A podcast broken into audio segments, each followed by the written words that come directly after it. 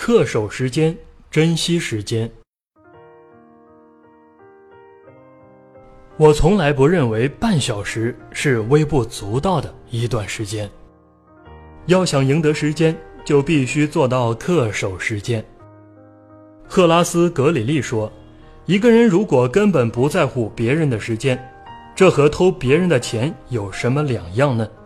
浪费别人的一小时。”和偷走别人五美金有什么不同呢？况且很多人工作一小时的价值比五美金要多得多。美国国父华盛顿经常这样说：“我的表从来不问客人有没有到，他只问时间有没有到。”他每天四点钟吃饭，如果有时候应邀到白宫吃饭的国会新成员迟到了。华盛顿就会自顾自地吃饭而不理睬他们，这使他们感到很尴尬。一次，他的秘书找到借口说，自己迟到的原因是表慢了。华盛顿回答说：“那么，或者你换块新表，或者我换个新秘书。”另一位美国开国元勋富兰克林对经常迟到的却总是有借口搪塞的佣人说。我发现，擅长找借口的人，通常除此之外什么都不擅长。美国第六任总统约翰·昆西亚当斯从不务实。议院开会时，看到亚当斯先生入座，主持人就知道该向大家宣布各就各位，会议开始了。有一次发生了这样的一件事：主持人宣布就座时，有人说：“时间还没到。”因为亚当斯先生还没来呢，结果发现是议会的钟快了三分钟。三分钟后，亚当斯先生准时到达了会场。恪守时间是使人信任的前提，会给人带来好名声。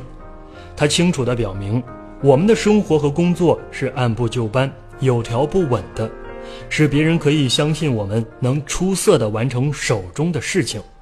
恪守时间的人一般都不会失信或违约，都是可靠和值得信赖的。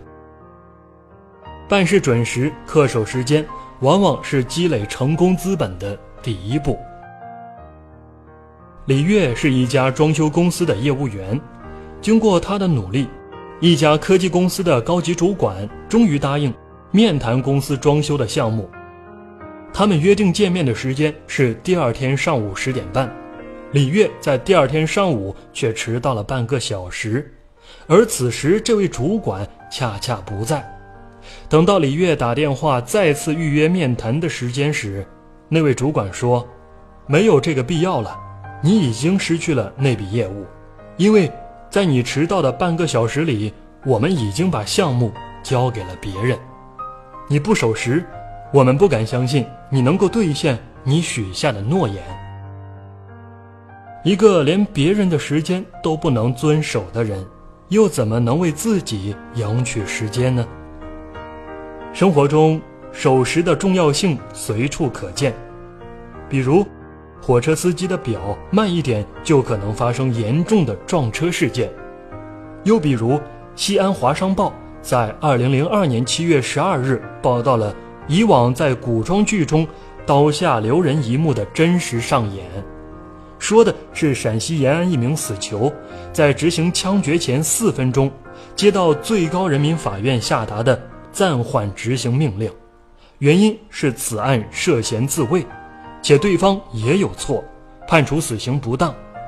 这短短四分钟是多么的重要！为了珍惜和利用自己或别人的时间，为了能够成为一个可靠的、值得信任的人。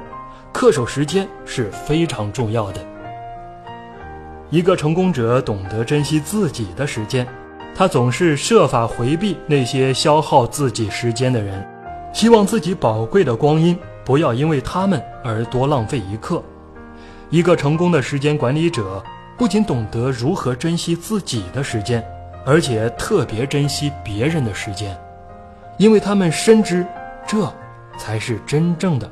赢取时间之道。